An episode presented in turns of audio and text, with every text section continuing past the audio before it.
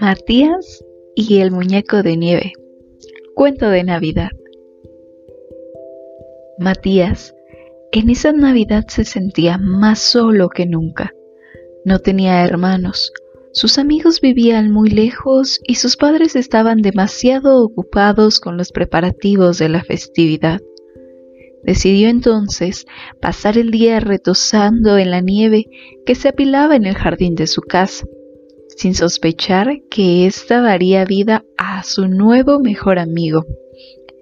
Comenzó casi sin darse cuenta a moldear dos bolas de nieve, que colocó una encima de otra como si de un cuerpo y una cabeza se tratase. Luego arrancó dos ramitas secas de un árbol cercano y las colocó en forma de brazos. El muñeco de nieve iba tomando forma, pero aún no parecía real. Así que Matías fue corriendo a su habitación. Agarró una bufanda de colores, un gorro de lana, un par de botones para los ojos, un peine para la boca y una zanahoria para la nariz. Cuando iba colocando cada detalle, iba creciendo el anhelo de Matías de tener un amigo para jugar, por lo que al terminar se sorprendió de ver que su muñeco de nieve había cobrado vida y le sonreía. Matías se sintió feliz y pensó que no podía haber recibido un mejor regalo esa Navidad.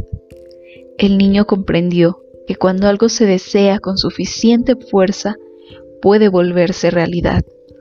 Emocionado, comenzó a buscar un nombre para su muñeco que no dejaba de lanzarle bolas de nieve y corretear por el jardín. Después de unos minutos le dijo, Te llamaré copo de nieve. ¿Te gusta? El muñeco asintió con otra sonrisa y siguió jugando con Matías, que nunca más se sentiría solo.